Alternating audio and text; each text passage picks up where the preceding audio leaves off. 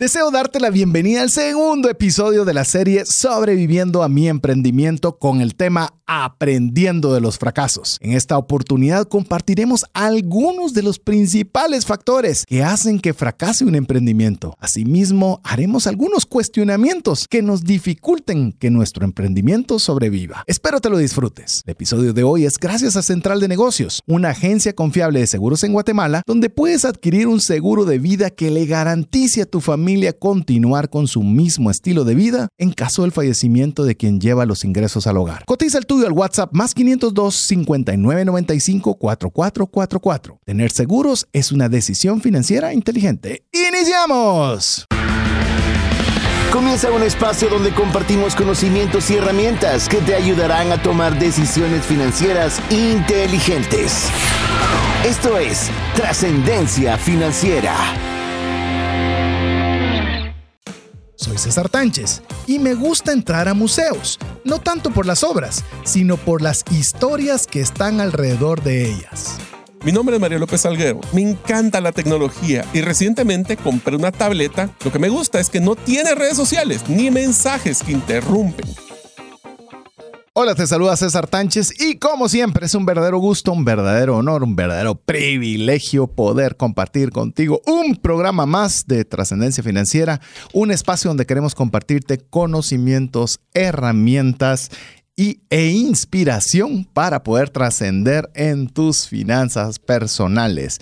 Queremos agradecer porque cada uno de los segmentos que hemos ido integrando, como el de Inspiración TF, ha tenido una aceptación magnífica, así que muchas gracias. Nos animan a también a ponernos en aprietos, a buscar a aquellas personas que puedan ayudarnos a inspirarnos para trascender en nuestras finanzas. Y así cada uno de los segmentos, como estamos hoy todavía en plena, en pleno desarrollo de una serie que ya Mario les va a ir comentando, pero antes de ello, recordarle que usted debe ser parte de la comunidad de trascendencia financiera. ¿Cómo?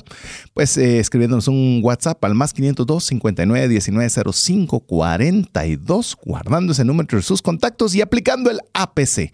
Aprender practicar y compartir.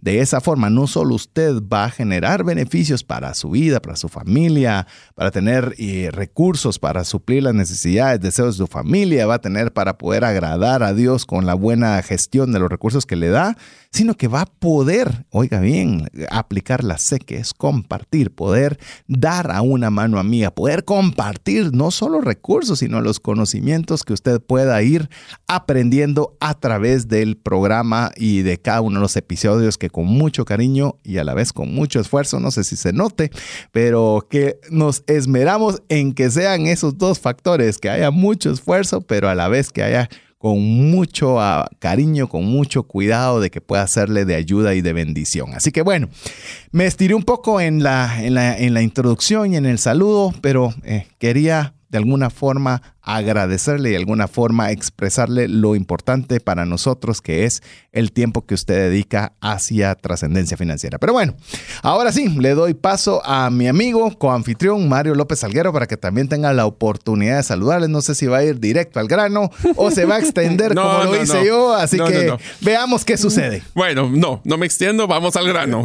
es un gusto estar con ustedes amigos en un programa, bueno, serie más de trascendencia financiera para que ustedes estén, los que nos han escuchado, escuchado, estamos en la serie llamando, llamada Sobreviviendo a mi emprendimiento.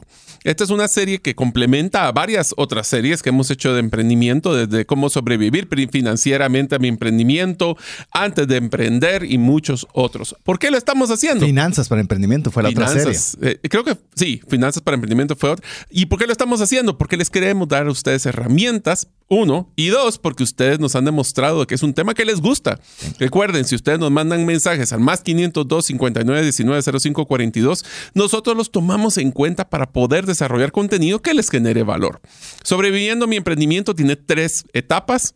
El primero, que fue lo que hablamos en, el episodio anterior, que nos basamos en la guía de emprendimiento disciplinado de Bill Owlet, que es un, es un maestro del MIT, que hablamos de la importancia de la planificación y la organización. Hablamos de 24 pasos para poder empezar a solo a pensar cómo hacer su emprendimiento un poco ordenado y desordenado a la vez, pero creo que fue uno de los eh, pues, episodios que realmente me gocé porque fue de hablar de temas que usualmente no Desde si ustedes no han escuchado este episodio, les recomendamos que lo escuchen en el podcast, que es el podcast es un programa de radio que ustedes pueden escuchar en cualquier, eh, cualquiera de las aplicaciones donde escuchan la radio. Les voy a dejar dos, dos escuchan audio, perdón, no solo radio. Radio, perdón, audio. Bueno, música. Música. Eh, imagine que el podcast es como que escuchar usted una canción, solo que está escuchando un programa hablado. Así de fácil. Es una canción sota porque es grande, es grande cada episodio. Y les voy a dar dos datos solo para que ustedes tengan y se emocionen de poder escuchar este episodio. Y es cómo nosotros podemos calcular el valor de uno de nuestros clientes en toda la vida que va a interactuar con nosotros y el otro es cómo calculamos el valor de adquirir un nuevo cliente en diferentes segmentos y productos que manejamos. Si usted quiere saber más, ya ahí la paro porque no me voy a extender.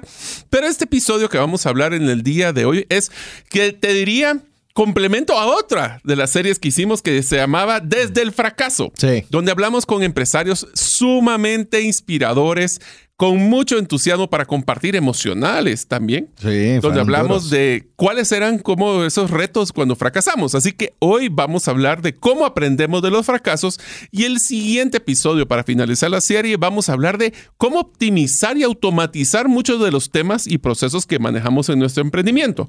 El éxito es saber de que en un emprendimiento, cuando usualmente somos pocas personas, si no es que solo somos nosotros, nosotros tenemos que hacer el multitasking, tenemos que hacer de todo un poco eh, hacemos, voy a decir una broma, decimos que somos soy la, soy la que cotizo, soy la que eh, produzco, soy la que eh, Barre, la que limpia, la que cobra, la que llama. Entonces, somos, somos multifacéticos y lo que tenemos que hacer es enfocar nuestro tiempo, porque ese es el activo más difícil en un emprendimiento, en hacer lo que mayor valor va a dar para sostener el emprendimiento y hacerlo escalable. Así que vamos a hablar en el siguiente episodio sobre cómo hacer, qué, cómo identificar procesos, cómo optimizarlos, cómo automatizarlos y cómo enfocarlos. Pero hoy, ¿qué tal si hablamos de cómo aprender de esos fracasos? Y para eso vamos a hablar no solo de lo que aprendimos en varios libros que hemos leído con César, sino de varios temas personales donde hemos fracasado en el emprendimiento, si ustedes no lo tienen que hacer. Ah, mire, eh, con lo que decía Mario, ya le dio el, como una, una buena introducción de lo que hemos conversado, lo que vamos a conversar ahora y lo que conversaremos en el siguiente episodio. Quiero contarle que ya está trabajado el contenido de la próxima semana y va a ser un buen problema cómo vamos a poderlo eh, lograr eh, conversar en, ametralladora. Va a ser así. De una vez le digo, prepárese porque va a estar intenso. Eh, obviamente siempre queremos compartirle lo mejor que tengamos y el día de hoy particularmente sobre si usted quiere sobrevivir en su emprendimiento, usted va a fracasar. O sea, siempre va a fracasar. El tema es si usted quiere sobrevivir, debe aprender de cada uno de esos fracasos. Por ejemplo, cuando nosotros vemos o escuchamos o leemos respecto de una guerra, por ejemplo, cualquier guerra, uno solo dice, ganó tal país y se acabó. Pero no, realmente hubo una victoria final, pero hubieron una serie de guerras intermedias que unas ganó un bando, otros ganó el otro bando, y no por un fracaso se daba por terminada la guerra, sino que habían muchas batallas que luchar antes de llegar al desenlace final. Y lo importante para el efecto práctico, lo que vamos a hablar para sobrevivir el emprendimiento es qué tan buenos y qué tan rápidos somos para poder aprender de esas equivocaciones. Tenemos que volvernos profesionales en el fracaso para aprender. Y les voy a decir como la frase que a mí me encantaba cuando tenía en el mundo corporativo. Yo quiero que tú cometas fracasos o fracases o, cometas errores todos los días, pero nuevos no el mismo varias veces. Y esa es una de las cosas que tenemos que aprender. Una de, las, de los temas, y solo como un paréntesis, sabes, César, que lo que mencionaste me trajo el recuerdo de una de las reglas número uno de innovación, ah. o el tema de cómo poder hacer design thinking, se llama, que es una metodología, que dice trata de sacar un prototipo que no es perfecto, pruébalo, fracasa, aprende y repite el proceso constantemente, porque entonces tus fracasos van a ser menores y cuando vas a fallar, como lo vamos a hablar en este pedazo de este episodio, deben de ser fracasos controlados y fracasos que realmente generen, no los que quiebren. Y por eso hoy vamos a aprender de los fracasos en el emprendimiento. Partamos de la premisa del episodio de hoy, el fracaso es inevitable. Vamos a fracasar en proyectos, iniciativas e ideas. Eso no lo podemos evitar. Lo que sí podemos, eh, como bien lo decía Mario, es limitar el daño de ese fracaso, aprender de ese fracaso y si, y si nosotros podemos mejorarlo de alguna forma para que gracias a ese fracaso, solo para mencionarle rápido, el post-it se consideró un fracaso. En su momento fue un error. Y decían cómo fue que nosotros le, pusimos goma a un pedazo de papel. Y resultó de ese fracaso ser el producto insignia de una empresa multinacional enorme. Entonces ahí es donde nosotros tenemos que quitarle un poco de, temor al fracaso y es lo que vamos a intentar hacerlo en, en este episodio para que nosotros podamos enfocarnos en los aprendizajes. Hemos tomado, y si usted nos ha escuchado con cierta frecuencia, tenemos ciertas metodologías que utilizamos para poderle compartir los conocimientos, pero en particularmente algunos que son muy recurrentes. Y en este caso particular, por ejemplo, eh, alguien a quien recurrimos mucho es a Donald Miller, que buena parte de Storybrand, de toda la serie Storybrand, fue basada en su metodología. Y ahora vamos a aprovechar también este episodio para utilizar un material creado también por Donald Miller como una base que es el libro que él escribió que se llama Cómo crecer tu pequeño negocio. Ese pequeño, ese libro, Cómo eh, crecer tu pequeño negocio, se lanzó eh, hace un mes. Es sumamente reciente. Pensemos como, no sabemos cuándo va a escuchar el programa, 2023. marzo, 2023. Fue, bueno, más de, fue hace más de un mes. el mes, 2023. Sí, no fue hace más de un mes, pero bueno, la cosa es de que es de este año. Y eso es lo importante porque es un libro sumamente reciente. Y aquí es donde él habla, y esta es la premisa cuando habla del, crecimiento de un pequeño negocio o nuestro emprendimiento, es dónde es o cuáles son las principales razones por las cuales los negocios pequeños o emprendimiento fracasan. Recuerden que existe un concepto que se llama el Valle de la Muerte, que es que dice de que la mayoría, más del 70% de todos los emprendimientos mueren antes de tres años. Y él hace un resumen, aunque me estaba dando el dato en Estados Unidos en este libro, que el 95 de las eh, empresas que se nacen en un... En, 95%. 95% de las empresas quiebran antes de cinco años. Sí. Cinco años, ella le extendió un poquito más. Una de las cosas que se habla en el libro, y aquí vamos a hablar, es que, como mencionamos, aunque el fracaso es inevitable, es que lo primero que nosotros cometemos como error y hace que nuestro negocio fracase es tener una falta de capacidad para priorizar los objetivos económicos. Y esto funciona cuando nosotros empezamos un emprendimiento con un problema, una injusticia, algo que nos apasiona tanto como lo que es, por ejemplo, un restaurante. Voy a utilizar este, en este episodio, utilizar el restaurante como un ejemplo donde podemos fracasar. Les digo porque ese es uno de mis emprendimientos fracasados. Yo fracasé en el mundo de los restaurantes y no tener claridad del objetivo económico, como decir cuántos son las ventas, cuál es la utilidad, cómo va a ser nuestra estructura de costos. En el restaurante se utiliza un concepto de merma, desperdicio. Estar claro que, o sea, está bien, queremos hacer una mejora en la vida de las personas, pero ¿cuáles son esos objetivos económicos que van a hacer que podamos ser sostenibles y escalables? Y mencionabas varias cosas importantes y quiero mencionar, porque hoy vamos a hablar también no solo de contenido, sino de vulnerabilidad que nos ha pasado. Por ejemplo, con Mario hemos tenido una serie de emprendimientos que se han vuelto empresas y demás, pero mucho de lo que estamos haciendo tiene un impacto positivo importante, pero nos ha faltado en varios de ellos la priorización del objetivo económico. Al punto que 2023, por ejemplo, eh, fue parte de lo que establecimos en, aquellas iniciativas que tenemos en conjunto con Mario, es tenemos que buscarle la rentabilidad a todo lo que nosotros hagamos en estas empresas. Deben ser rentables, debemos tener un retorno. Y usted dice, pero eso es obvio. No siempre es mm. obvio. Eh, es muy difícil el que tener eso como, como una prioridad, como bien lo expresa Mario como el primer punto priorizar los objetivos económicos. Y más si es una personalidad como la de Mario y la mía, que nos gusta agregar mucho valor, dar bastante más de lo que nos solicitan, pero muchas veces descuidamos el punto de retorno. De, del punto de retorno pareciera por retorno de vehículo o de carretera, el retorno financiero. Y si nosotros descuidamos eso, te quedas sin gasolina y ya no puede ayudar a más personas, a más empresas, a más instituciones. ¿Por qué? Porque no le dimos la prioridad de, de que tiene el establecer ese retorno económico, el retorno financiero. Así es. Entonces, esta es la primera de los aprendizajes que nosotros, que los fracasos que menciona el libro. Otro de los fracasos y esto lo creo que vale la pena mencionar el, episodio anterior, es no tener una claridad en cuál es nuestro modelo de mercadeo efectivo de los productos y servicios, pero principalmente con un mensaje claro y simple. Si quieres saber cómo poder hacer un mensaje claro y simple, busque la serie Storybrand. Comunicación la... también, la serie de comunicación que ¿También? hicimos. Eh, comunicación hablada.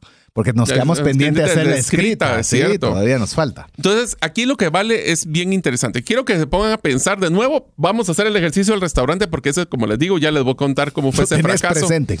Lo tengo bien claro porque fue sí. mucho aprendizaje. O sea, uh -huh. ese sí ha sido uno de los emprendimientos fallidos que he tenido mucho aprendizaje. Igual ahí vamos a platicar posiblemente uno de los que tenemos en conjunto con, contigo. Pero este es uno de los interesantes. Supongamos que nosotros vamos a hacer un restaurante y suena muy interesante. Vamos a hacer una comida que no es tradicional preparamos todas las infraestructuras. No voy a entrar todavía al tema uh -huh. de infraestructura, pero logramos poner el, la, la, tienda, ¿verdad? Pero bueno, el, el, lugar, el restaurante, y ahora empieza la parte interesante, que es, y cómo las personas, los clientes, se van a enterar, primero que existimos, Existe. uh -huh. y segundo, dónde, bueno, dónde quedamos y todo esto, y tercero es, ¿por qué deberían de ir a comer a este restaurante? Y no a N montón más. En otro montón, e inclusive restaurantes que tienen la misma comida que nosotros. Uh -huh. Entonces, ¿cómo nos diferenciamos y cómo nos identificamos? Es uno de los errores principales. ¿Por qué? Porque hacemos mucho esfuerzo en crear la propuesta de producto o servicio y se nos olvida de que tenemos que conseguir clientes para que lo compren. Eh, con lo que estás mencionando de, del mensaje claro, eh, no voy a emplear mucho más porque vos ya lo expusiste muy bien, que este es uno de los principales eh, razones por las cuales los emprendimientos fracasan. Escuché recientemente una entrevista al CEO de ChatGPT, que está obviamente revolucionando lo que es la inteligencia artificial para la generación de contenidos, códigos y un montón de cosas más. Uh -huh. Pero él decía, la inteligencia artificial ya existe desde hace mucho. Y, y ahora hay una gran revolución de medios y de todo hablándose al respecto por algo que nosotros consideramos que hicimos bien y es que fuera fácil de utilizar por la persona común. Uh -huh. Entonces ahí fue donde nosotros logramos hacer algo, obviamente, llamemos eh, de la parte de desarrollo cualquier cantidad de desafíos, pero llamemos para el nivel de conocimiento es que la persona normal y corriente pudiera tener acceso a hacerlo. En resumen, lo hizo de una forma muy sencilla. El mensaje era muy claro. Si usted va a la, a la página de ChatGPT, pues básicamente lo que tenés es un espacio para preguntar. O sea, es un Google. Es un Google. Es muy sencillo. De hecho, Google, su página inicial tenía un montón de cosas: misión, visión, balones y todo lo que usted quiera. De repente se dieron cuenta que eso para las personas era absolutamente innecesario. Ellos lo que querían era buscar algo en ese lugar y lo que le dieron fue la, la, la, el enfoque fue a ese espacio donde usted pudiera pedir o preguntar lo que estaba buscando. Entonces, el mensaje claro es, es vital. Si nosotros lo hacemos complicado, y eso me hizo pensar, Mario, es, uh -huh. eh, de que, por ejemplo, ¿por qué en el caso de Bitcoin, otra vez estamos hablando 2023, porque se lo en el 2030 se van a reír, pero el 2023, ¿por qué Bitcoin es un concepto que todavía no se ha masificado? Porque no es tan fácil de utilizar, no es tan fácil de entender, requiere muchas, muchos detalles pequeños que hay que saber eh, comprender antes de que la experiencia de usuario sea más fácil. Entonces ahí sí. la claridad. Hay una dice, barrera de, de, de claridad. De, de, practicidad. Exacto. Y eso es porque todavía no está muy claro. Y esa es una de las razones. Cuando nosotros no tenemos claro qué estamos vendiendo y haciendo, pues se ponen las cosas más difíciles. Inclusive el siguiente aprendizaje de los errores que comenta el libro de cómo crecer tu negocio, tu pequeño negocio, es no poseer un, un plan claro de ventas para determinar las necesidades del cliente y cómo él será el héroe de la historia y no tú. Y se recuerdan en la serie Storyline hablábamos de que las personas no quieren escuchar como alguien, diríamos una expresión muy guatemalteca, es el papadito de la historia, no es el, el héroe de la historia, sino que cómo tú vas a poder ayudarme a mí a cómo poder mejorar mi calidad de vida, sobrevivir y prosperar. Eso lo que nos va a decir es nuestra mercadeo y nuestra publicidad está enfocada en promover productos, en promover, agarramos los platos, en promover las promociones o estamos realmente promoviendo cómo nosotros ayudamos al cliente a solventar sus problemas. Que es algo que hemos mencionado durante muchos Bastante programas tiempo. y replicamos constantemente, que es qué es lo que percibe el cliente de su producto o servicio. No qué es lo que usted le dice, no, qué es lo que él percibe. Yo, ¿qué, qué estoy percibiendo de lo que me estás diciendo? Porque si yo percibo que es algo de valor, es valioso, pero, si ¿por yo qué? no lo percibo. Pero es porque percibo que es valor, valioso. Es porque me vas a ayudar a solventar algo de mi vida. Correcto. No porque, o sea, las promociones. ¿Por qué debería ser relevante una promoción de tu producto o servicio de tu emprendimiento para tu cliente? Si la promoción es dos por uno, es porque le vas a ayudar a ahorrar costos. Es un tema de ¿Y que va a ser si de él no impacto. necesita dos? Porque uno es suficiente como para yo tener seis meses satisfecha una necesidad. ¿Qué tal si los productos o servicios que utilizas es algo que compran una vez al año? El 2 Correcto. por 1 ¿será ¿Para que vale la pena? ¿Para qué voy a gastar ahorita en tener 2 por 1 si está dentro de un Y año lo eso voy es a un usar? 50% de descuento, ¿te das cuenta? Sí, pero, Pero, ¿qué tal si les hizo un 20% en tu compra? ¿Qué es más valioso para alguien que va a utilizar ese Ah, producto en la un año? promoción ahorita, porque Por- lo quiere a corto eh, plazo. Y me va a durar mucho. Entonces ahí usted está pensando en qué Él, le beneficia estás más pensando a él, a él, no a nosotros, porque yo quiero vender dos por uno, porque me salen más ingresos ahorita. Mm, sí, pero no es lo que el cliente necesita. Sí, entonces ahí es donde usted se va dando cuenta cómo puede armar su plan de ventas que sea enfocado en, en el cliente potencial. Ahora, el siguiente aprendizaje del libro es uno de los que personalmente me encanta porque aquí es donde cometemos muchos errores. Y es invertir muchísimo tiempo y dinero en la elaboración o producción de productos o servicios que no poseen demanda. Y aquí voy a poner un paréntesis. Demanda validada, no supuesta. Yo supuse que la gente quería comprar eso. Y es que es sorpresa que no. Imposible poder inclusive tratar de, desarrollar un producto o servicio que cuando nos damos cuenta necesitamos hacer mucha promoción y descuento y no genera ni el mínimo de rentabilidad que esperábamos para ser sostenibles en el tiempo. Me gusta lo que decís validada y todavía me animé a sumarle algo más, validada y consciente. ¿Por qué razón digo consciente? Hay empresas que están claras de que no van a haber retorno en un año, en tres años, en cinco y en diez. Sí, pero ya está claro de que esa es su meta. Exactamente. Usted puede permitirse en su emprendimiento pequeño no ver un centavo de retorno en tres, en cinco y en diez años. Eh, muchas veces dirían Bueno. en tres, cinco, diez minutos. Pero Te lo pongo así, si ustedes, este, solo para que tengan un dato interesante, si ustedes hicieran un proyecto de, un, por ejemplo, una hidroeléctrica, los proyectos de hidroeléctrica están planificados a punto de equilibrio en 20 años. Correcto. 20, 25 años. ¿Por qué? Porque es tan pesado la inversión, pero una vez que pasan ese punto de inflexión, pues ya se vuelve muy rentable. Este es el punto donde nosotros tenemos que tener, regresando al primero, que decía tener claridad de los objetivos financieros. Correcto. Entonces, perder dinero no necesariamente es malo. Es más, probablemente los primeros tres a seis meses, y recuerden finanzas para, emprendedores, donde hablábamos de cuánto capital necesitábamos para poder estar listos. Pero aquí es, tengo un producto o servicio, y aquí les voy a dar una estrategia bien interesante, que ustedes pudieran prevender y los clientes pagar antes que ustedes lo entreguen, Ese porque son tan importante o crea una necesidad tan relevante que el cliente no puede esperarse para comprarlo, o es algo que ustedes van a estar rogándole a las personas para que lo compren. Así es. Hmm. Definitivamente, eh, nosotros tenemos que ver cómo nosotros tenemos esa, esa demanda validada y consciente, a manera que nosotros no nos vengamos con sorpresas. Si usted está en un negocio hidroeléctrica, en generación de energía o que sea algo, pues usted va a tener una proyección y va a poder esperar si sus objetivos financieros están alineados. Ahora, si usted necesita vender inmediatamente, entonces espérese un, momento, venda primero y ya luego consiga su producto. Regresamos al de los restaurantes. Tus platos ya los estuviste vendiendo, aunque sea de la, de la cocina de tu casa.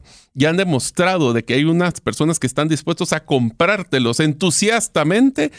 ¿O será que supones que alguien va a querer comprarlo cuando lo lances? Ufa, sí. Ahí es donde no- a mí me encanta todas las personas que me llegan y me dicen, mira, es que tengo una gran idea. ¿Ya la empezaste a vender? No, porque no la he producido. No lo necesitas. Anda a venderlo. ¿Y qué pasa si me lo piden? Tenés un mejor problema, le digo. O sea, tenés un producto validado, un servicio que la gente quiere y que lo único que tenés que conseguir es el producto. Ese es el mejor problema a tener.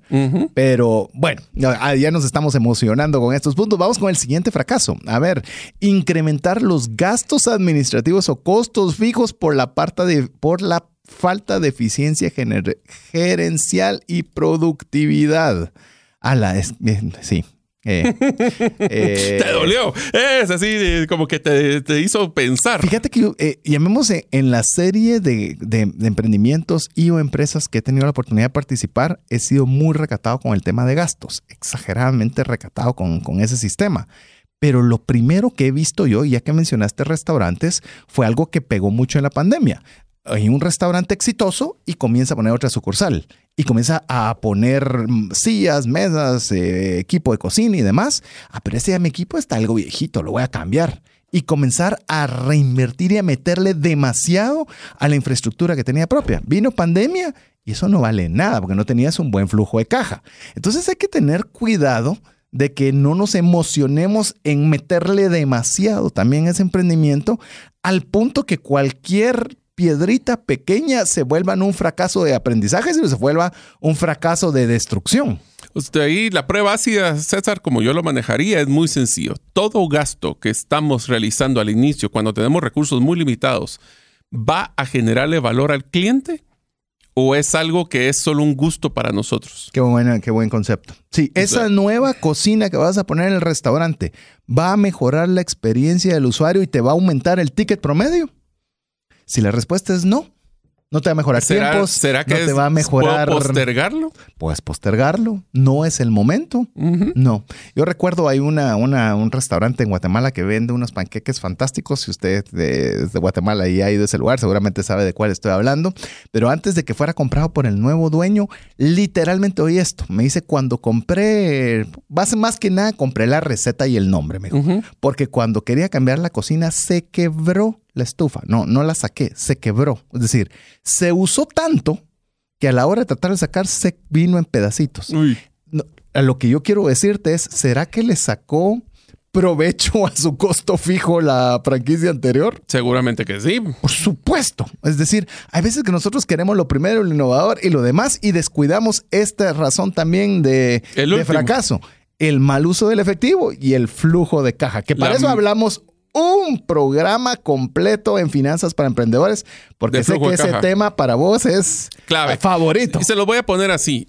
Cuando estábamos en la pandemia con César hicimos un análisis de varios emprendimientos en Guatemala. Y la razón principal. Sin duda. La razón principal de esos y de todos los emprendimientos que quiebran no es porque sea rentable, no es porque tenga clientes, no es por eso. Es porque se quedan sin efectivo. Así es. Y sin efectivo o no pagan a proveedores o no pagan a colaboradores y ahí es donde quiebran. Se lo pongo bien fácil. Es como que usted tenga un vehículo último modelo. Todo lo tiene nítido, le puso radio, le puso sunroof, le puso todo lo que usted había soñado, pero se quedó sin gasolina. ¿Qué va a pasar? Va a tronar el motor. No, no, no lo puede caminar. No lo puede caminar. Y si no puede caminar, no genera. Y si no genera, va a tener que vender el vehículo. Así es. Así es. Así que bueno, estamos, ya le hemos comentado algunos de los principales fracasos por los cuales los emprendimientos no llegan a buen puerto. Estamos agarrando apenas velocidad porque le tenemos mucho que quererle compartir. Le recordamos que usted puede ser parte de Trascendencia Financiera escribiéndonos un mensaje de, al WhatsApp más 502 59 19 05 42, guardando ese número entre sus contactos y practicando el APC. Aprender, practicar y compartir. Regresamos en breve. Si llegara fallecer la persona que lleva el ingreso al hogar, ¿se tendrían los recursos económicos para poder seguir adelante? Si la respuesta es no, el seguro de vida es algo imprescindible a contratar. Adquiere un seguro de vida de bajo costo que te devuelva todo lo aportado en 20 años. Cotiza el tuyo al WhatsApp más 502 5995 4444.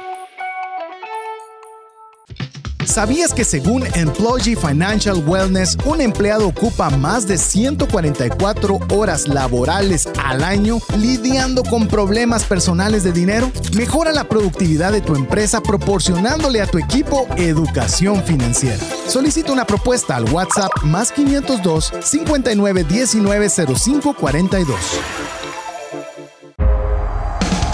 Si el contenido de este programa te genera valor, compártelo en tus redes sociales. Trascendencia financiera. Queremos agradecerle cada uno de los mensajes que usted se toma el tiempo en hacerlo. Eh, ah, la verdad que no tenemos palabras suficientes para, para agradecer, para agradecer, porque sabemos que usted puede hacer cualquier cantidad de cosas. Sabemos que muchas personas que nos escuchan no nos escriben, eso no significa que les haga más o haga menos, pero estamos contentos con aquellos que apartan unos breves segundos para una nota de voz, pues, porque yo sé que a veces escribir es muy largo y quisiera contarles y... Esos que nos dan el apapacho. Entonces, por lo menos una nota de voz eventual y un mensaje de texto. Y a la vez, si usted lo guarda, nos permite también nosotros poderle enviarle directamente a su WhatsApp el link para que usted escuche el audio del programa posterior. Así toma todas las notas correspondientes que a veces por tiempo pues no nos da chance de ir tan despacio como quisiéramos, lo que hemos que ponerle el acelerador. Y lo mejor de todo es cuando usted lo hace con papel y lápiz con el tiempo suficiente para poderlo realizar. Así que estamos en el segundo episodio de la serie Sobreviviendo a mi emprendimiento y el día eh, de hoy estamos conversando sobre cómo podemos aprender de los fracasos, cómo es esto un factor crucial para sobrevivir con mi emprendimiento. Ya le comentamos algunos de los principales eh, razones por las cuales se fracasa, pero ahora vamos a ver otro tema interesante cuando estamos hablando de aprendizajes sobre los fracasos, Mare. Existen varias áreas, varias iniciativas varios gustos que los emprendedores suelen gastar dinero de forma innecesaria o excesiva. Hmm. Lo platicamos en el, en el segmento anterior donde decíamos en qué gastos administrativos que estamos son necesarios y le van a dar valor al cliente o solo son gustos. Y para eso tenemos que tener cuidado porque podemos afectar la salud financiera del negocio. Así que, ¿qué tal si mencionamos en dónde los emprendedores nos encanta gastar anticipadamente el dinero que después nos puede pasar factura? Sí, eh, si bien es cierto, no necesariamente va a ser una pandemia, puede ser cualquier cosa que evite que las personas económica, problemas de, de que fluctúa el mercado, que otro competidor entra, baja los costos, saca promociones. Bueno. Es decir, hay 50 mil cosas que se nos ocurren, más otras 250 mil que no se nos ocurren y Que posiblemente van a pasar. Eh, seguramente. Así que vamos a conversar de algunas de ellas que usted debe tenerlas en consideración para que no caer en este tipo de errores y que puedan ocasionar que no sobreviva nuestro emprendimiento. Y me gusta mucho comenzar en un tema, eh, llamemos un espacio de finanzas personales sobre temas de emprendimiento. Voy a, voy a hacer este, este paréntesis antes de arrancar con los que tenemos preparados. Es porque Guatemala que es donde emitimos o que sé que ya nos escuchan en muchas partes del mundo, en Guatemala una buena parte de la población es emprendedora. Es decir, que tiene un emprendimiento del cual se gana la vida, pero oiga esto, aunque tenga un ingreso, tiene un emprendimiento.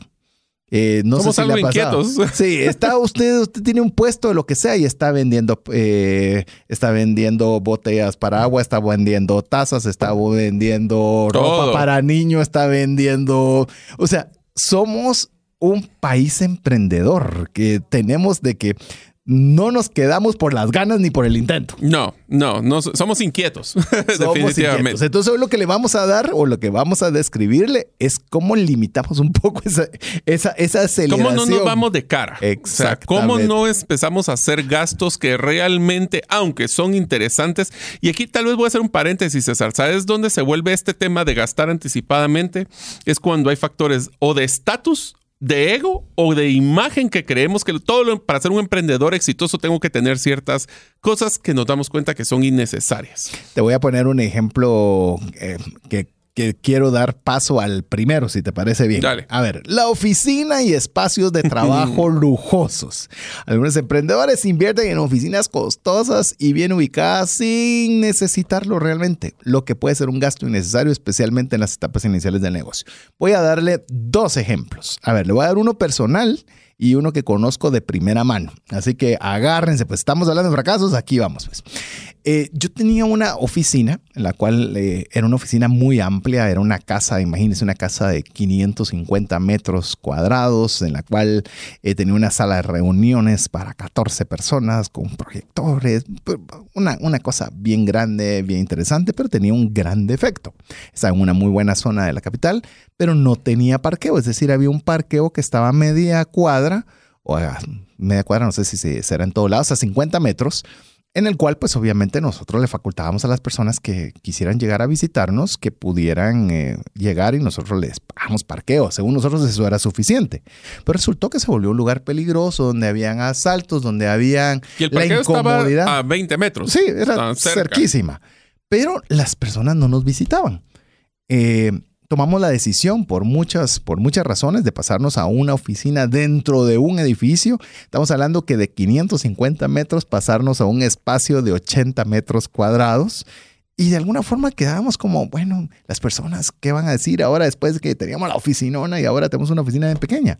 Quiero decirles que cualquier cantidad de clientes llegaron a la oficina, porque para ellos importante era el parqueo de poder estacionar su vehículo y poder subir directamente hacia la oficina. Con seguridad. Uh. exactamente. Les era muy poco importante todo lo que yo había creído y considerado que era importante. Y esto me eh, representó una economía de costo enorme. Esa es la propia. Voy a contarles que o tenés otra o me disparo yo la segunda. Va, me disparo la, la de, la, de un, una persona de la cual yo le puedo decir fehacientemente que conozco. Esta persona, eh, su papá tenía un negocio, el cual le iba sumamente bien y estaba ubicada en una zona, eh, podría decirle una zona del, país que no son de las rimbombantes, eh, porque no puedo decirle zonas porque ni otro país del mundo no lo van a entender, pero no era una de las zonas que alguien diría yo quiero ir ahí. Y ahí tenía su negocio y le iba muy bien. Esta persona llega a fallecer, toma a su hijo posesión de este negocio y él dice, es el, lugar donde estaba el negocio, no sirve. Lo voy a poner en una de las zonas más lujosas de, de Guatemala y ahí voy a hacer crecer el negocio. ¿Qué cree que sucedió? Fracasó y fracasó rotundamente con esto porque simplemente estaba pensando en que las oficinas fueran atractivas, más visibles, más lujosas y un montón de cosas más, sin ponerse a pensar que el papá había puesto ese negocio en ese lugar porque había economía de costo de renta, había economía de costo de energía eléctrica, había eh, muchas economías que permitían que el negocio fuera rentable. Entonces muchas veces nosotros queremos tomar decisiones impulsivas pensando, ah, es que como aquí es un mejor lugar, va a venir más gente, y no hemos ni siquiera validado la idea. Cuestiones y pregúntese. Y posterior a COVID, los espacios de trabajo son cuestionables. ¿Será que es necesaria una oficina o solo necesito tener un espacio para reuniones?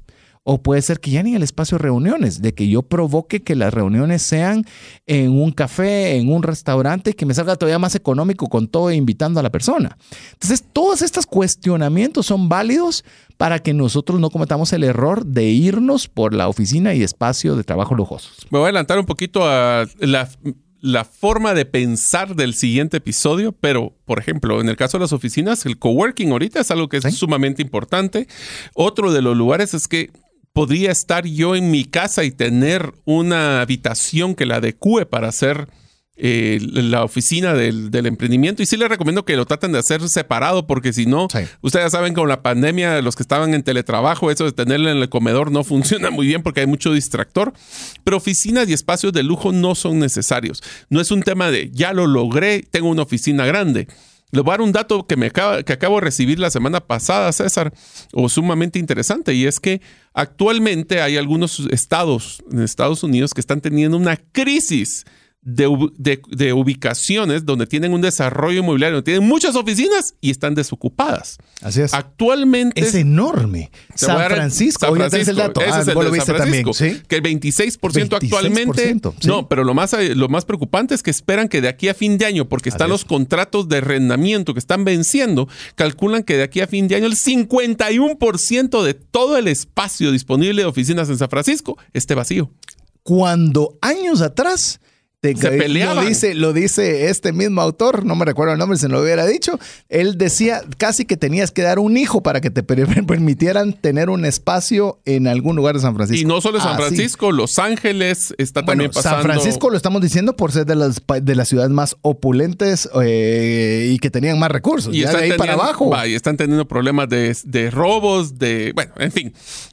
Oficinas no es necesario, evalúelo si En el necesario. 99% de los casos no va a ser necesario, a menos que, esto sí es el, el- el a menos que quiero decirle, que sea algo, como lo mencionó Mario en el caso del restaurante, algo que le agregue valor para que la persona tome una decisión positiva de sí o no. Yo no me percaté que lo que querían mis clientes era un parqueo seguro y fácil de llegar a mi oficina. Eso era todo lo que ellos querían. No querían la tremenda oficina de 12 en la cual nos juntábamos solo Era dos un personas. tema de ego para vos. Pues, sí, sin o sea, saberlo. fuera de cuento. Y pues. sin saberlo, sí. Y no, no tomarte el tiempo de poderlo ver. Y cuando hay recursos, no importa. Pero cuando los recursos son limitados, ah, Ah, todo suma. Y te voy a decir el siguiente, que es uno de los que también errores donde gastamos dinero, es en equipamiento y tecnología de última generación. Pro- comprar esos equipos y dispositivos tecnológicos de algo costo no son esenciales. ¿Qué es lo mínimo que necesito para manejar mi negocio?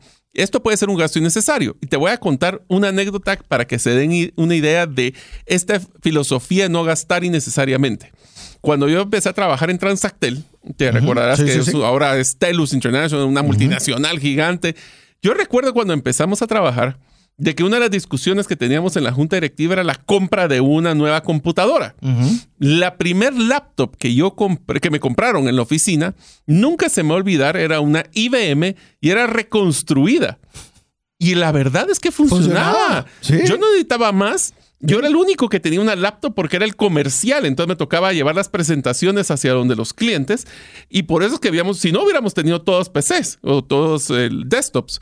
Entonces es bien interesante que nosotros siempre queremos la última computadora, pero la verdad, los procesadores necesitamos tanto, las, las tarjetas de, de video necesitamos tanto, necesitamos tanto espacio cuando ahora existe la nube.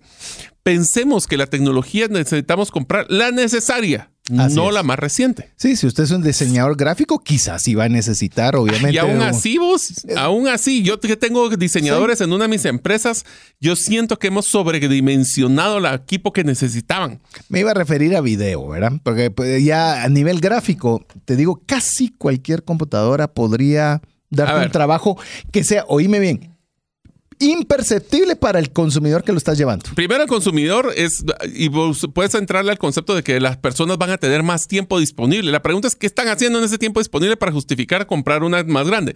Te voy a poner un ejemplo. Comprar una, un eh, procesador i5 contra un i7 No lo en una, en una computadora de diseño, la diferencia en renderizar un video usualmente es menos de un minuto. Bueno, depende de la complejidad y todo, pero ustedes me pueden, me pueden eh, ampliar eso si ustedes quieren mandarnos un mensaje al más 502 59 19 05 42 si tenemos alguno que sea tecnológico. Pero la percepción es que los procesadores podemos comprar básicos con buena memoria, con un disco ya normal y no estamos comprometiendo a que si pasa, ahora si van a hacer un video ya más pesado, sí, yo he visto computadoras que pasan días haciendo este proceso. Y te iba a dar ese ejemplo. Incluso este ejemplo nos lo dio Jeff en los controles. Nos indicaba que tenía un equipo que le podía tomar un día renderizar. Y a través de un mejor equipo, que si bien es cierto tenía un costo, bajaba de un día a horas, a un par de horas, dos, tres horas. Pero ahí, tenías un, evaluás. ahorro, pero ahí tenías un ahorro de costo de la Volvemos a lo mano de obra. Tiene un impacto directo sobre la producción, un impacto directo sobre el costo, un impacto directo sobre la persona que recibe el producto final. Así es. Pero si no tiene un impacto, entonces no hay necesidad. Y el siguiente punto es parecido al anterior en tecnología, solo que ahora hablemos de personas. Contratar personas que no son esenciales, como por ejemplo en algún momento porque sería bueno que hiciéramos tal cosa, o que son personas que son mucho por control, control interno, cuando al inicio lo que necesitamos es poder generar ingresos, valor, atención al cliente, y a veces nos enfocamos mucho en tratar de hacer una infraestructura pesada de controles y procesos, cuando la Es pregunta es, ¿le da valor? 12 al cliente? empleados en el negocio. Muchas veces pues es es ego. sí. Muchas veces es ego. Ya tengo 40 trabajadores. Decime, cuando vos hablas de una empresa y decís cómo te está yendo, lo primero que te dices es cuántos empleados tiene. Y la pregunta ahora es cuántas empresas conocemos de que tienen pocos empleados y ¿Cuál es generan la millones. tendencia de las principales empresas mundiales? Estás hablando Facebook, estás hablando Apple, estás hablando Google. Menos la tendencia gente, es menos más. persona ¿Cuál es el capaz. ingreso per cápita que tienes en tu empresa? Ah. Eso es donde se vuelve interesante. O peor, el error que cometemos es no asignarle el personal correcto a la atención y a la generación de valor al cliente por tenerlo enfocado en otras cosas. Que esto podría ser al revés también, que usted también por quererlo hacer todo, no contrate a la persona apropiada Es el para permitirle, a- permitirle hacerle crecer ese emprendimiento. Yo recuerdo muy bien la historia de Pat Flynn que dijo, el error más grande que yo cometí en mi emprendimiento es pasar demasiado tiempo haciendo cosas que yo no soy el experto en vez de contratar a un experto que me iba a cobrar menos dinero probablemente y yo dedicarle más tiempo a generar clientes. ¿Qué le parece también en el tema de emprendimiento? Contrate, tercerice servicios, el de contabilidad. Allá vamos a llegar al siguiente Ah, episodio. tengo. Eso Ah, sí está. Es el siguiente episodio. Eh, así que hay servicios que usted puede no necesariamente tener el personal ¿En qué de das valor vos como emprendedor? O usted como emprendedor. ¿Qué es lo que usted da valor? Es el- la persona que es el vendedor. Esté usted. Ahí, y- Todo lo demás lo puede Sáquelo. delegar. Lo puede delegar. Vamos con el siguiente. Gastos excesivos en marketing y publicidad. Invertir Mm. demasiado dinero en campañas publicitarias costosas sin analizar, oiga bien, sin analizar su eficacia y retorno a inversión puede resultar en gastos innecesarios. Le pongo un ejemplo rápido. Eh, Vi un día esto estaba viendo una serie, una serie en la televisión, no tenía ganas de pensar y lo que era sobre unos agentes inmobiliarios que venden propiedades por millones en Nueva York. Interesante, es interesante. Como le digo siempre cuando menciono series o películas, tomen lo bueno y desechen lo malo. El, siempre tengo que hacer un disclosure, o sea, pero ni modo. Así es nuestra realidad hoy día. El, el tema es que esta persona le dicen, mira, te voy a entregar este edificio para que lo puedas vender, pero no hay nada construido, no puedes ver. Entonces le dicen, mira, es buenísimo, yo te lo puedo vender por lo que quieres y quizás más, pero necesito que inviertas 2.5 millones en, un, en, en esta inversión para la, eh, enseñarle, o el showroom, no sé cómo decirlo, el- la sala de ventas. ventas, la sala de ventas. Y lo hacen como él lo especifica, comienza a hacer todo lo que necesita, hace la cena de lanzamiento y vendió la mitad del edificio en esa misma cena en lo cual era obviamente una gran cantidad, pero era un recurso de marketing y publicidad que estaba enfocada a la venta, que estaba para poder traer eficiencia, para poder vender más. No era ego, así se va a ver y solo para presumir, porque todos esos gastos no tienen retorno. Siempre que usted piense en marketing y publicidad es qué retorno estoy teniendo. Con Mario hemos hecho algunas, algunas de las empresas, algunas campañas en marketing y publicidad en redes sociales y el retorno ha sido cero.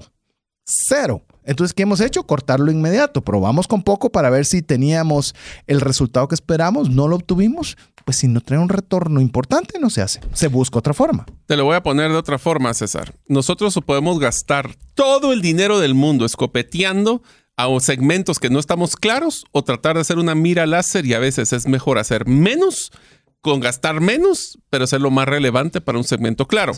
Si usted quiere saber cómo poder definir ese segmento, Storybrand le va a ayudar en temas de comunicación y el episodio anterior hablamos de mercado y segmentación. Y algo que me he dado cuenta es que eh, todos, eh, porque estamos hablando de fracasos, ¿verdad? Se recuerda, aprendiendo de los fracasos. Eh, ¿Eso significa que ya no se invierte en publicidad? No. No. Quiero contarle recientemente, ya le he contado varias veces cómo llegó una, una persona que está colaborando con nosotros en ayudarnos con un poco con el tema de redes sociales y comenzó a sacar pequeños extractos para Reels. Y mire, eso sea, eso, si usted vi- visita mi Instagram, César Tánchez, me encuentra por mi nombre, es bien fácil. eh, se va a dar cuenta, olvídese del contenido per se, solo por el, el aprendizaje en este momento. A través de mensajes cortos con conocimientos claros y concretos, ha generado muchísimo más que una publicidad pagada. Entonces, ¿qué significa eso? Significa que no necesariamente tiene que gastar porque dice que hay que pagar por, publicidad. Simplemente puede buscar formas alternativas de cómo poder dar a conocer su empresa sin gastar necesariamente mucho más. Así es. Así que es más un tema de enfoque más que de presupuesto. Eso Y es- estrategia. Y muchas veces esa estrategia te la da el fracaso que tuviste, que te diste cuenta que eso no funciona. Entonces, por lo menos ya sabes que no funciona. pues y aprende. Ya lo hablamos al principio, el cometer errores y fracasar en cosas pequeñas es parte de ser emprendedor. La siguiente es una que es balance, y aquí sí me la voy a tomar porque es bien interesante, donde hacemos externalizar de servicios, pero sin criterio. Podemos contratar personas que nos apoyen, pero tenemos que evaluar si es necesario o si principalmente va a generar algún beneficio, no solo sacarlo por sacarlo. Y aquí voy a poner un ejemplo que es la base de todas las personas y algún día que podamos hacer un episodio de cómo externalizar procesos sería interesante. Pero el... Que nos lo exijan al Ah, WhatsApp más sí. 502 59 19 05 42. Si usted no lo exige, no lo hacemos. Así es. Entonces, igual siempre la regla de oro, 30 personas que quieran saber cómo poder hacer una externalización efectiva de sus procesos de su emprendimiento, lo hacemos y no, No. Ahora, ¿qué es lo que les quiero decir? Uno de los errores más comunes que se, después de estar 15 años en el mundo de las, del outsourcing y del tema de externalización de procesos, de las cosas que yo aprendí es que uno de los errores que cometíamos es pretender que el externalizar o darle a alguien más, un tercero, la gestión de uno de mis procesos, ese tercero iba a solventar todos mis problemas. Número uno. Y número dos, es que nosotros creíamos de que el, el externalizar o pasar un proceso a alguien más lo iba a poder componer cuando nosotros ni siquiera lo teníamos posiblemente documentado. Entonces aquí empieza la parte interesante. Para poder garantizar que vamos a externalizar a alguien de una forma efectiva, lo primero que tengo que tener es documentado todos los procesos. Segundo, identificado dónde están las ventajas competitivas o los beneficios que voy a obtener al externalizarlo. Y tercero es cómo voy a medir si se están dando los resultados con este tercero o no. ¿Por qué? Porque yo, ah, es que la conta todo el mundo la externaliza, yo también la externalizo. El servicio al cliente, el mercadeo digital, sí, pero esa persona solo va a poder apoyarnos en lo que es su experiencia, que es posiblemente el tema de la parte digital. Pero él no es experto en su negocio, no va a saber vender su valor diferenciado, no va a saber manejar su, su estrategia comercial. Eso es nuestra responsabilidad definir esa visión, procesos y resultados esperados. Así es, no tengo mucho más que añadir. Yo creo que lo dijo sumamente claro. Así que voy a ir al siguiente y este siguiente le voy a Uh. poner, no sé si le voy a dejar una tarea, pero le voy a dejar una inquietud para que quien quiera indagar más. Y es tener un inventario excesivo. Me emociono y tengo la bodega llena. Bodega, llámese el cuarto de su casa, llámese el garaje, llámese Oh. una bodega física enorme. O para poder producir un producto innovador me piden una cantidad mínima, grande. Sí, mínima elevada. Cualquiera de todos los factores anteriores. Y esto le puede causar incluso un fracaso tan grande que pueda destruir su negocio. Recientemente escuché un podcast, y aquí viene mi introducción, un podcast sobre una, un podcast que me gusta mucho y se lo puedo recomendar, que es el que hace el podcast se llama Joe Pump Show. Si usted quiere que le envíe pompeano. el link, no, es el hermano, fíjate, Ah, el hermano hermano. de Pump, porque él habla sobre lo que es economía y finanzas en el deporte. Y estaba recientemente analizando cómo Under Armour, por ejemplo, cuando eh, contrató a Stephen Curry, si a usted le gusta el básquetbol, va a saber perfectamente quién estoy hablando, cómo hicieron el, el trato de negocios y demás. Y dice cómo no lograron crecer tanto teniendo una gran estrella. No le voy a quitar el deseo de escuchar el podcast, pero lo que él mencionaba es que se equivocó Under Armour en este factor específico tenían un mal manejo de inventarios. Eh, Normalmente se excedían de optimistas y se quedaban con mucho inventario de zapatos que no lograban vender y se volvían como de segunda, tercera mano. Bueno, te lo voy a contestar de una forma muy sencilla. Actualmente, Funko Pop, no sé si has escuchado sí, ese, sí, que son las cabecitas plásticas, está a punto de irse a un problema severo financiero por exceso de inventarios. Al punto de, oye esto, una gran parte de su bodega central la están rompiendo, quebrando, destrozando, porque le sale más barato tirar a pérdida el, el crédito fiscal de la pérdida del producto que mantener el producto parado y pagar la bodega, el bodeguero, el movimiento, la desempolvada. Todo eso sale más caro que tirar, no tirar el producto porque lo tienen que descartar, esa es la palabra correcta, el descartar producto. Por- yo quisiera estar ahí cerca a ver porque no me regalan un par, pero eso es en Puede Estados ser un negocio, estar cerca de las, de las almacenadoras. Casi. bodegas. Entonces, eh, y eso también nos pasó, ¿te recuerdas? Sí, cuando estábamos hablando de una venta en Amazon, Sí. donde tener inventarios en Estados Unidos es sumamente caro y a veces nosotros ni siquiera tenemos movimiento. Y en el caso de esta persona que estábamos asesorando, lo mejor era perderlo, imagínese, para los costos que habían. Entonces, el inventario excesivo hay que tenerle mucho cuidado. Aquí está mi ofrecimiento. Si usted quiere que le envíe el vínculo del episodio donde donde yo le estoy contando esta historia de Under Armour y Stephen Curry, pídalo al WhatsApp más 502 59 19 05 42. Lo que sí es que está solo en inglés, así que tiene que dominar el idioma inglés si usted quiere disfrutarlo. Vamos a ir con uno más antes de ir a nuestra siguiente pausa. Y este es tiene dos elementos. Gastos en consultorías y asesorías. Yo veo dos errores fundamentales y en Guatemala veo más uno que el otro. Mario, a ver si lo ve igual como lo veo yo. Uno es no gastar nada en consultorías y asesorías y la otra es gastar demasiado en ellas. Las dos son muy caras. Si usted no está pagándole a alguien para que le recorte su curva de aprendizaje, está perdiendo dinero. Y si usted está pagando en exceso porque le hagan todo, porque no tiene gente capaz, o no, tiene, claro. o no tiene gente capaz, o no tiene la gente apropiada adentro, los dos para mí son elementos que yo veo que son una falencia muy grande en la mayoría de emprendimientos. Y ojo, creería que si tuviera que inclinarme por una, es que no estamos gastando en consultorías y asesorías que nos recortan la curva de aprendizaje porque no le vemos un retorno inmediato, entre comillas. No le vemos valor y a lo mejor el valor es un costo escondido de nuestra pasar meses tratando de solventar y aprender por errores que nos salen más caros y te diría que solo para complementar, el, porque el siguiente es un va amarrado al tema de comercialización, es que a veces nosotros nos vamos a eventos y ferias comerciales costosas. Nos encanta a veces irnos al extranjero, empezar a ver estas cosas. Yo les voy a dar una recomendación después de haber participado muchísimas en temas de los, por ejemplo, en la industria de contact center o de los call centers. Yo ya no iba a ninguna feria del call center porque era ir a que me vendieran los proveedores a mí. Lo que aprendí fue, si voy a invertir en, una, en un evento o una feria, es tratar de estar donde está mi cliente, no donde están mis proveedores. Tal vez esa es la mayor mm. recomendación. ¿Por qué? Porque entonces conozco la necesidad, no estoy, no voy a pagar para que me me vayan a vender a mí que suele suceder y muchas veces cuando no hacemos esa buena investigación de mercado resulta que nos ha pasado con Mario de hecho eh, en la, una de las la primera conferencia de Bitcoin eh, conference que fuimos con Mario hicimos literalmente fuimos nos dividimos los tres que íbamos para ir a sondear qué alternativas habían buenas para Guatemala. Y cuántas habían buenas para Guatemala ah. ni una todas están enfocadas en Estados Unidos, que si uno hace, menos mal no íbamos específicamente por eso, pero si ese era el objetivo, era dinero perdido.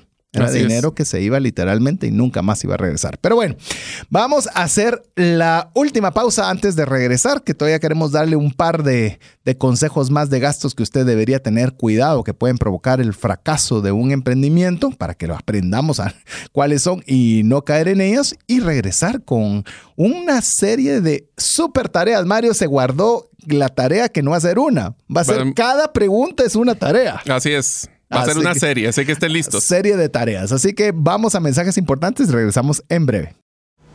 Una sola enfermedad puede acabar o destruir considerablemente el patrimonio que te ha tomado una vida construir. No permitas que eso suceda y contrata un seguro de salud que te permita tener acceso a los mejores hospitales del mundo y con cero deducible en hospitalizaciones en Guatemala. Solicita una cotización al WhatsApp 5995 4444. ¿Deseas aprender a invertir en criptomonedas y no sabes por dónde iniciar? El curso Realizando tu primera inversión en criptomonedas te guiará desde cero hasta realizar tu primera inversión. No necesitas experiencia o conocimiento previo. Adquiere el curso en herramientasprácticas.com e ingresa el código Bitcoin Economics para poder obtener 5 dólares de descuento. Apliquemos juntos el APC de trascendencia financiera. ¿Qué significa APC? Aprender, practicar y compartir. Queremos agradecerle que usted sea parte de la comunidad de trascendencia financiera. No solo basta decir yo soy comunidad de trascendencia financiera, soy parte. No, usted tiene que hacer un APC. Aprender, practicar y compartir. Ese es el precio de entrada de ser parte de Trascendencia Financiera, que usted se una con nosotros, que no seamos nosotros los únicos que compartamos, sino que usted eh, pueda compartir de lo aprendido y practicado con otras personas. Y si usted no es hábil para hablar, si usted no quiere tomarse el tiempo, pues es bien fácil. Usted comparta los podcasts, comparta los contenidos que nosotros estamos dando y permita que seamos nosotros los que hagamos esa parte y usted sea el que nos facilite el acceso a aquellas personas que usted conoce. Así que queremos agradecerles. Recuérdese, estamos eh, siempre pendientes de sus mensajes al WhatsApp más 502 59 19 05 42 y y si usted guarda ese número entre sus contactos y nos escribe, pues ahí vamos a poder guardar su número para poderle enviarle el podcast directamente a su WhatsApp. Así no tiene ni que irlo a buscar. Le va a llegar a su teléfono y así usted lo único que tiene que hacer es reenviar y se lo manda a sus grupos. Así de fácil. Lo único que nos falta es llegar con usted y, hacerlo por usted. Fuera de eso, es la única ayuda que nosotros queremos pedirle para que más personas puedan verse beneficiadas. Estamos en la recta final del segundo episodio de la serie Sobreviviendo a mi, en mi emprendimiento, en el cual estamos aprendiendo de los fracasos y particularmente estamos cerrando algunos de los gastos excesivos o innecesarios que realizamos que ponen en peligro la sobrevivencia de mi emprendimiento. Así que dejamos un par más que me gustaría que no los dejáramos sin comentar. El siguiente es uno de los que yo personalmente me tocó vivir en carne propia y es tener gastos de personal mezclados entre lo que es vía personal o de otros negocios con el negocio actual. ¿Qué quiere decir esto? Nosotros podemos tenemos que separar las finanzas personales o las de otros negocios con las de tu emprendimiento actual. Tenemos muchos problemas a veces de gastos innecesarios y meterla, inclusive costos de la, personales dentro del emprendimiento. Que la gasolina, que fui a comer con no sé quién, que, o sea, tenemos que tener mucho cuidado porque va a generar confusión contable, pero también puede ser que nosotros creamos que estamos eh, realmente quebrando el emprendimiento cuando lo que estamos haciendo es castigándolo. Cuando hablamos de personal, es que puede ser que tengamos una persona que esté en tiempo completo en la planilla o esté en gastos completos en, nuestro emprendimiento, pero su tiempo lo utilizo para que me coordine cosas personales, para que vea otro tipo de negocios. Y eso me pasaba cuando tenía esa mezcla, que estaba castigando o no estaba asignando correctamente el costo al emprendimiento que le correspondía. Yo creo que podemos tener un segundo ingreso o tener un emprendimiento. Un segundo ingreso es que puede que venga, puede que no venga, y lo que venga es genial y lo que no venga no, no vino. Pero si usted lo quiere hacer un emprendimiento, obviamente esto ya requiere que tomemos en consideración que tenemos que hacer cada uno de estos detalles o tener cuidado de que estos factores no hagan fracasar el emprendimiento. Un emprendimiento es la fase previa para que ya se pueda volver una empresa. Entonces nosotros tenemos que ver cómo podemos hacer esa separación solo por hecho de orden mental. Olvídese del financiero, del orden contable, todo lo que usted quiera ver.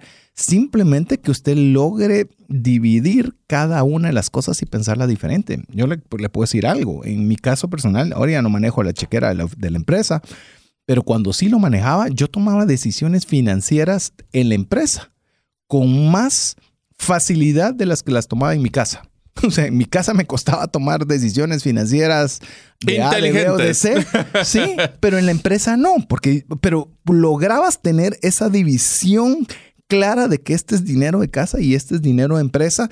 Y en empresa decía, esto me va a retornar, de qué forma me va a retornar, qué podría esperar, qué gano con esto, qué no. Entonces mi cabeza estaba enfocada a ello. Algo que normalmente no te va a suceder con qué retorno vas a tener del colegio que le estás pagando a tus hijas. O sea, eh, satisfacción, salario emocional, dirías vos, pero mucho más eh, no hay. Entonces, cuando nosotros logramos hacer esa división, resulta ser buena para ambas áreas, tanto para sus finanzas personales como para las finanzas de ese emprendimiento, porque si los mezcla, corren riesgo ambas, no solo una. Y pues, no tomamos decisiones correctas, que es lo más impresionante, porque el siguiente y último aprendizaje es, existe una falta de seguimiento y control de gastos. No sé dónde me está yendo el dinero, manejo todo por la chequera, no estoy viendo si hay un eh, producto que me está generando más rentabilidad o menos, no se lleva un registro detallado de gastos, mezclo los gastos personales y los que son empresariales. Y al final no puedo tomar decisiones y definir si hay que hacer inversiones o si inclusive tengo pérdidas financieras.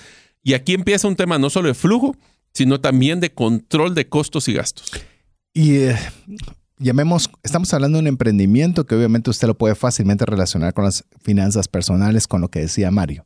Obviamente cuando hablamos de finanzas personales, le animamos a la serie eh, Controles Financieros, donde hablamos de la importancia del control de gastos. Paréntesis, es de los podcasts, ya sabes, un audio que puede encontrar en cualquier plataforma de audio, es de los podcasts que más eh, personas tiene que lo hayan escuchado. Les gustó muchísimo.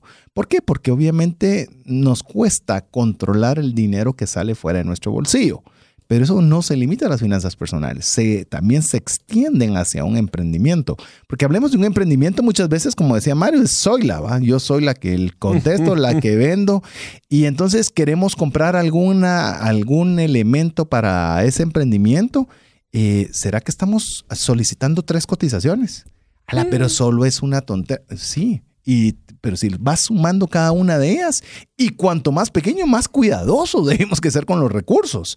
Porque todavía cuando es una multinacional grande que tiene un montón de ingresos, clientes y demás, pues si compró una hoja que valía 3 en lugar de que valía 12.89, no va a ser mucha diferencia. Pero en el caso suyo, esos 11 centavos de diferencia puede representar si va a ser rentable o no lo que está haciendo. Y, y eso se lo va a permitir tener un adecuado control y seguimiento de cada gasto que usted está realizando en su emprendimiento. Suena como las finanzas personales, deberíamos de seguir el ejemplo, ¿verdad? Eh, sí, muy similar. Por eso de que este tema lo hablamos en trascendencia financiera, para que vean cómo cualquiera de estos aprendizajes de emprendimiento aplica también en nuestras finanzas personales. Pero bueno, Vamos a hacer una ametralladora de preguntas. Esto es un checklist, estas son tareas que tenemos que hacer para poder ser exitosos y trascender en nuestro emprendimiento. Por eso, nosotros lo que queremos hacer es para evitar estos fracasos, tienen que hacer la tarea de precuestionarse y inclusive guardar este episodio para que en el momento que ustedes quieran emprender puedan revisar de nuevo este checklist y saber que cada tarea que le vamos a dejar va a ser importante. Les voy a poner el ejemplo con la primera. Existe una necesidad real en el mercado para mi producto o servicio, porque si no, estamos teniendo suposiciones. ¿Cuál es la tarea? Evalúa si estamos abordando un problema real y una necesidad insatisfecha en el mercado y existen personas dispuestas a pagar por esa solución. Asegúrate que tu propuesta de valor sea relevante y significativa para esos clientes potenciales, ya que si no, vamos a decir, existen soluciones, pero si las personas no están dispuestas o no encuentran el valor o no están dispuestas a pagar, no tienen mercado. Hay soluciones que incluso no fueron para su tiempo.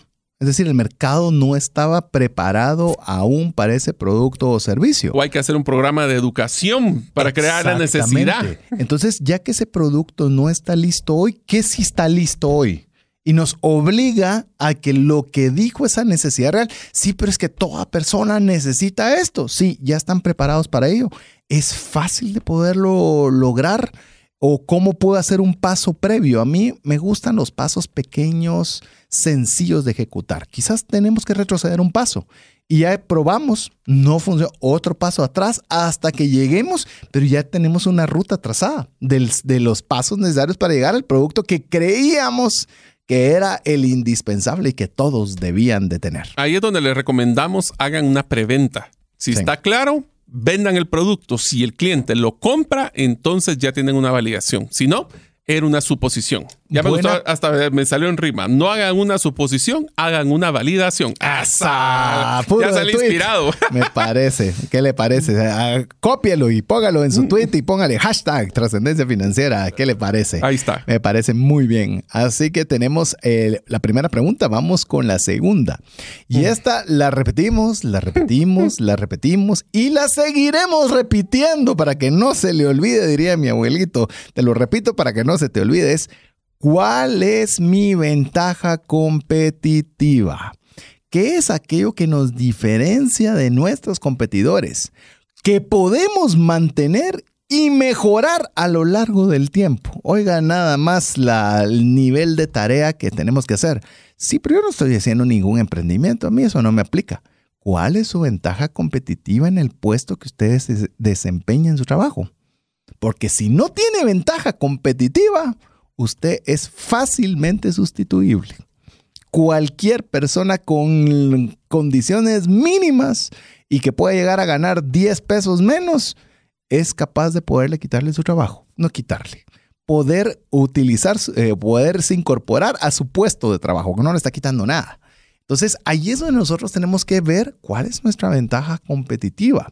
Le puedo decir fácilmente en el, aspecto de radio, nosotros procuramos poder exponer temática que sea fácil de entender, poderlo decir de tal forma que la enorme mayoría de personas lo pueda comprender, hacerlo difícil, hacerlo fácil.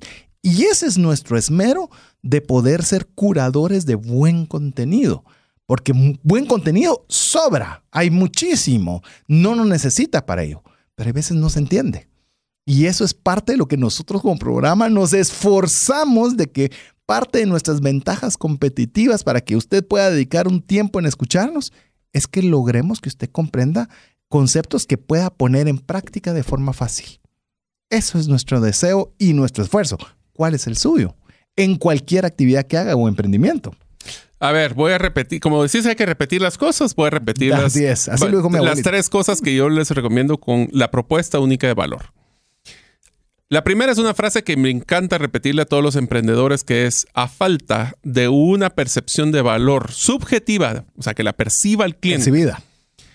Si no existe una diferencia, vamos a, el cliente lo que va a hacer es compararlos por precio.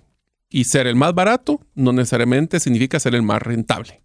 Segundo punto, el, la percepción de valor tiene que tener, eh, tiene que tener unas pistas los clientes para poder compararlos contra las otras personas o las otras opciones, porque yo puedo tener una propuesta diferenciadora tan potente, pero si el cliente no la entiende de una forma simple, no va a poder entonces compararlos. Tiene que ser una forma, inclusive nosotros deberíamos hacer ese comparativo. Ayudarle que haga la comparación. Hagámoselo fácil, porque si lo ponemos... Y que vea que, la, que lo que nosotros le estamos dando es la, opción favorable, es la inteligente. Porque la tercera es que si yo se la pongo, aunque existe una propuesta diferenciadora muy buena, pero es compleja, el cliente no va a ponerle atención y lo va a descartar. Así que cómo lo hacemos simple y fácil de entender.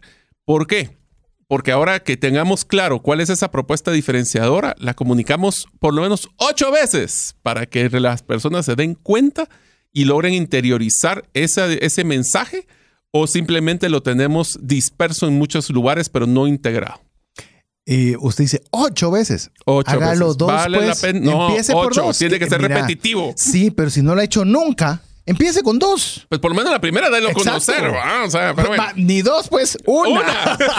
sí, primero déla a conocer y después repítalo. Así es, de que usted pueda, por, y ya con eso, obviamente usted lo está enfatizando de forma constante. Mire, y no es fácil, porque uno va haciendo esa prueba y error, prueba y error, prueba y error, prueba y error, hasta que finalmente se vuelve algo que usted lo vayan a distinguir por. Y ahí sí es una propuesta única de valor o una ventaja competitiva. A ver, ¿le tiras vos la, la siguiente pregunta o le doy yo? Dale, dale, le dale. doy yo. A ver. ¿He validado mi idea con clientes potenciales? Escucha el episodio anterior para saber qué significa eso. Eh, sí, inclusive le voy a decir, ¿qué tal si usted está en un trabajo donde no está haciendo un emprendimiento y usted tiene una idea que cree que puede ser interesante? Ya se sentó con sus clientes para conversar al respecto. Eh, y le digo, y esas reuniones deberían ser bien planificadas. Digo, algo que me sucede en mi espacio es que usualmente tengo proveedores que, que me quiero invitarte a desayunar y conversar y comienzan a decirme... Echémonos el cafecito. Sí, y ¿sabes qué es la pregunta? Y lo digo con respeto y cariño por aquellos que hayan hecho esa atención con mi persona. ¿Qué podemos hacer para que vendas más? Entonces yo le digo, bien Si fácil. supiera, Dame podrías- clientes, le dije. O sea, yo se lo pongo, la, necesito clientes. Eso, si querés que venda más, lo que necesito, lo necesito son clientes. Entonces, hay veces que no, no llevamos preparados realmente o queremos, o son reuniones de ventas. A Donde ver, yo te voy a lo- decir, te lo voy a ¿por qué mi producto es mejor? Te lo voy a contestar con una, una frase que vos me has escuchado varias veces. Recuerden, amigos, las personas no saben lo que no saben. Correcto. Y al final de cuentas, si nosotros queremos conversar con clientes potenciales, que pueden ser ya nuestros mismos clientes, que nosotros queramos decirle algún, eh, yo que sé, un producto adicional, complementario, incluso diferente. ¿Qué tal si nosotros vamos bien preparados? Porque queremos realmente saber cuál es la, la, retroalimentación. Y para mí la mejor retroalimentación es un pedido de ventas. Es decir, si yo tuviera, si yo voy a tener este producto en mayo y me dijiste que está genial, Mario, buenísimo, yo te lo puedo garantizar para mayo, estoy diciendo cualquier mes que se me ocurrió, eh, lo que necesito nada más es una orden de compra sobre el 10% mientras te lo entrego.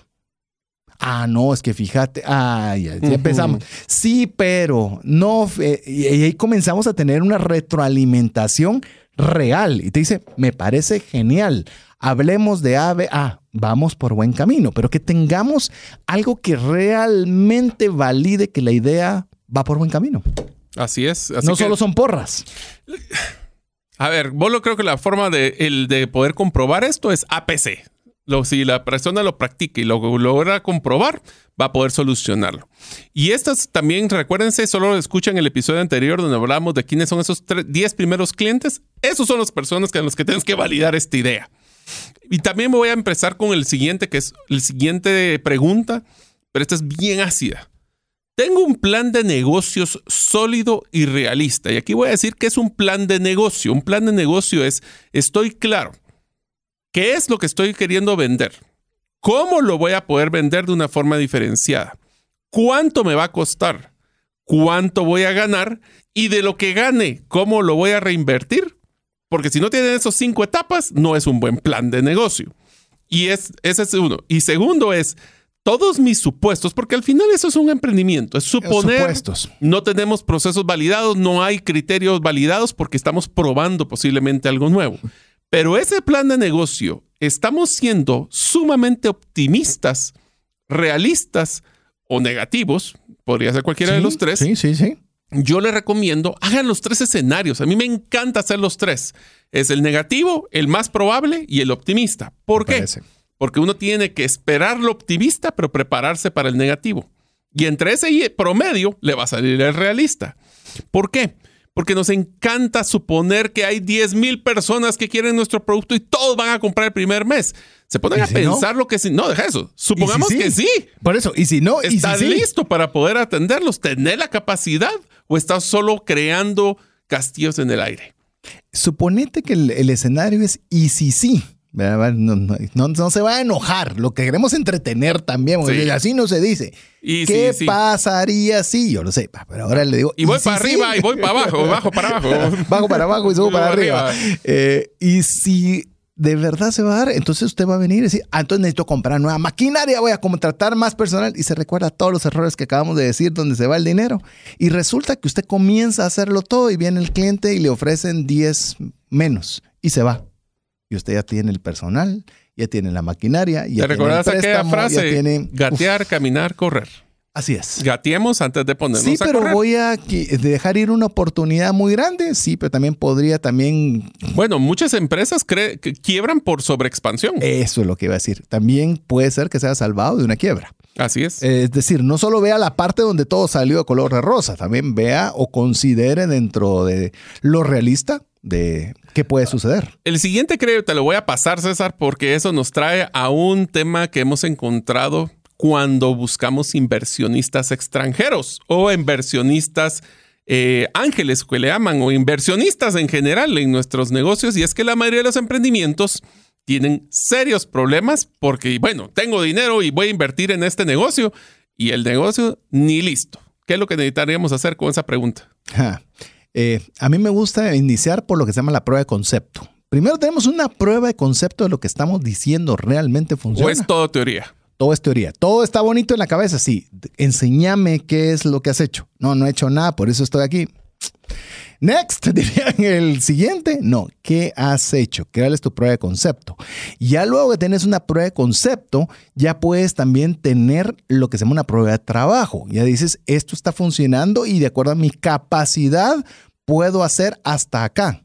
Pero la gran pregunta del millón, con la pregunta que hizo Mario, es, ¿qué tan escalable es? ¿Cómo puedo hacer que la, eso que estás haciendo hoy lo convierta en 10x? ¿Lo puedes hacer? ¿Y con qué facilidad? Si la respuesta es, ala, yo para hacer 10X tendría que hacer 100 millones de cosas, eh, no me es interesante. Tuvimos una reunión eh, con Mario, por ejemplo, con un, un, eh, con un embajador de, del Medio Oriente, en el cual nos decía que el énfasis para países pequeños como Guatemala es que no tenemos la capacidad de escalar para bienes. Por ejemplo, si estamos vendiendo, voy a hablar tonteras, 100 pues, toneladas de café y nos viniera una, un pedido por 500 toneladas, no podemos, ni por extensión geográfica, ni por capacidad de inversión, ni por mil factores, no podemos. Pero en el área de servicios, sí si hay una facultad y una posibilidad de poder hacer escalable algo, lo cual como país pequeño nos da una ventaja competitiva importante. recuerdan las ventajas competitivas? Aquí viene la pregunta. ¿Qué pasaría si a su escala viniera un amigo o un conocido y le dice, si yo invirtiera en tu negocio para que esto dé 5X? O, cuando digo 5X es que se multiplique 5 veces lo que usted ya está haciendo. La X solo es un factor multiplicador. ¿Cuánto se requeriría? Qué tan factible y qué tan fácil sería. Cuanto más escalable y sostenible sea un emprendimiento, más interesante es. ¿Por qué? Porque eso es lo que le va a interesar a un inversionista. Un inversionista lo que quiere es no hacer lo que usted ya está haciendo, porque para eso no necesita el inversionista y para eso el inversionista no le interesa su negocio. Lo que quiere es que sea 5, 10, 15, 25 veces más grande. Ahí es donde nosotros tenemos que responder esta pregunta. ¿Tengo un modelo de negocio escalable y sostenible? Ah, ahí es la gran pregunta. Pero bueno, todavía tenemos más preguntas. Sí, una de las siguientes es, ¿cuál es mi estrategia de mercadeo o adquisición de clientes? Ya lo hablamos. Vamos a tener que atraer y retener a los clientes. Y voy a decir aquí, un error grave, Rafael, que queremos evitar en un emprendimiento es pensar que nuestro modelo es generación de ventas. No, es generación de clientes. ¿Qué quiere decir la diferencia? Ventas es una única transacción. Clientes son personas que quieren eh, realizar transacciones continuamente con nosotros. Así que, ¿cuál es la forma más rentable y eficiente para conseguir esos clientes?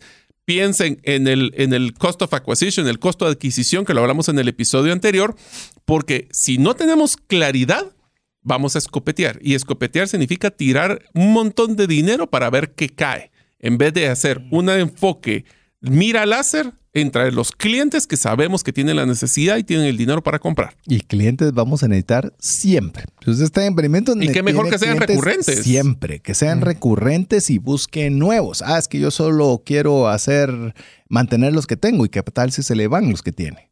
Eh, ¿Qué tanto le afectan? Entonces ahí usted tiene que estar constantemente haciendo ese juego y ese balance para estar constantemente buscando clientes. Aquí va la siguiente pregunta. ¿Ha reunido el equipo adecuado? Y no estoy hablando de computadoras. No, tenés razón. El equipo, el equipo, el personal. El, equipo, sí.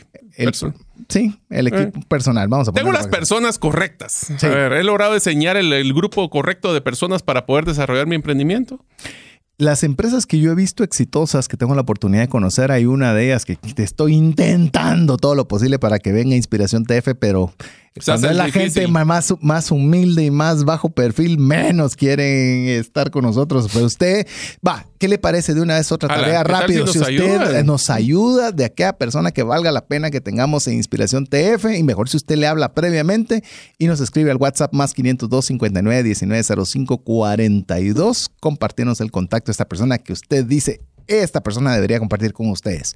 ¿Por qué les menciono esto? Porque si algo dicen estas personas es que hablan bellezas de su equipo, es que tengo el mejor gerente financiero, es que tengo el mejor director comercial, es que tengo, es más, me dice yo, no sé ni qué hago a veces ahí porque toda la gente es tan inteligente y tan... Te voy a decir las tres reglas del talento que yo he logrado definir cuando estoy en, después de tanto años de estar en recursos humanos. Número uno es, busca una, un portafolio integral de talento. ¿Qué quiere decir esto? No todos tienen que ser iguales, tienen que ser diferentes y tienen que ser complementarios.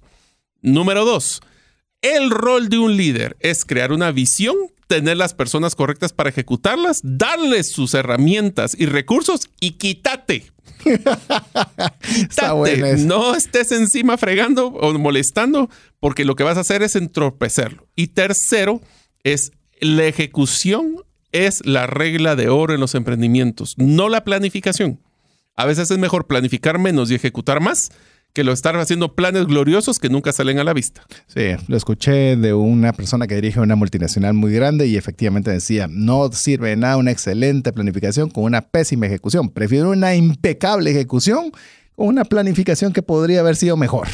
Vamos con otra pregunta, que ya estamos en la recta final. ¿Estoy gestionando mis finanzas de manera efectiva? Creo que solo conversamos con suficiencia en el segmento anterior. ¿Estoy dispuesto a adaptarme y aprender los errores? Con esa mm. vamos a cerrar el programa, porque hoy estuvimos hablando de la importancia de aprender de los fracasos. Aquí viene ese cuestionamiento y lo estoy haciendo. Tengo un tablero correcto para saber si estoy ganando o perdiendo. Hay muchas cosas que nos damos cuenta. El emprendimiento y estoy dispuesto a cambiar. Eh, sí, me equivoqué, pero sigo en esto porque yo creo que así es. Y la regla de oro. La meta es no negociable, el cómo llegar a la meta es 100% flexible. Así es. Y eso le va a permitir a usted establecer metas claras y medibles siempre para su emprendimiento. Así que yo le había anunciado que el programa siguiente iba a estar alegre, pero este estuvo súper alegrísimo. Y si yo le recomiendo, incluso si usted es un jovencito, jovencita, por favor, escuche el podcast con papel y lápiz y tome sus notas. Seguramente algo encontrará de valor que le va a servir para toda su etapa profesional y académica. Así que Mario, llegamos al final. Si ustedes creen que este estuvo alegre, espérense el último, donde vamos a hablar cómo poder optimizar. O sea, no soy, no soy un pulpo, no voy a tener, aunque tengo ocho brazos, aunque eso es lo que creamos cuando empezamos un emprendimiento, nos damos cuenta de que podemos hacer las cosas con pocas personas, más eficientes y de una forma automatizada. Si quieren saberlo, este es el próximo episodio. Queremos decirle que con la experiencia de generar contenidos para cada uno de los programas, esta serie por mucho es la que más contenido hemos preparado, así que ha sido una odisea cerrar cada uno de los episodios. Lo importante es que usted pueda tener al menos una cosa que usted pueda aprender, practicar y compartir. Así que en nombre de Mario López Salguero, Jeff en los controles, su servidor César Tánchez, esperamos que el programa haya sido de ayuda y bendición. Esperamos contar con usted la próxima semana, si así Dios lo permite. Mientras eso sucede, que Dios le bendiga. Si el contenido de este programa te genera valor, compártelo en tus redes sociales. Trascendencia financiera. Esta es una producción de iRadios Guatemala Centroamérica.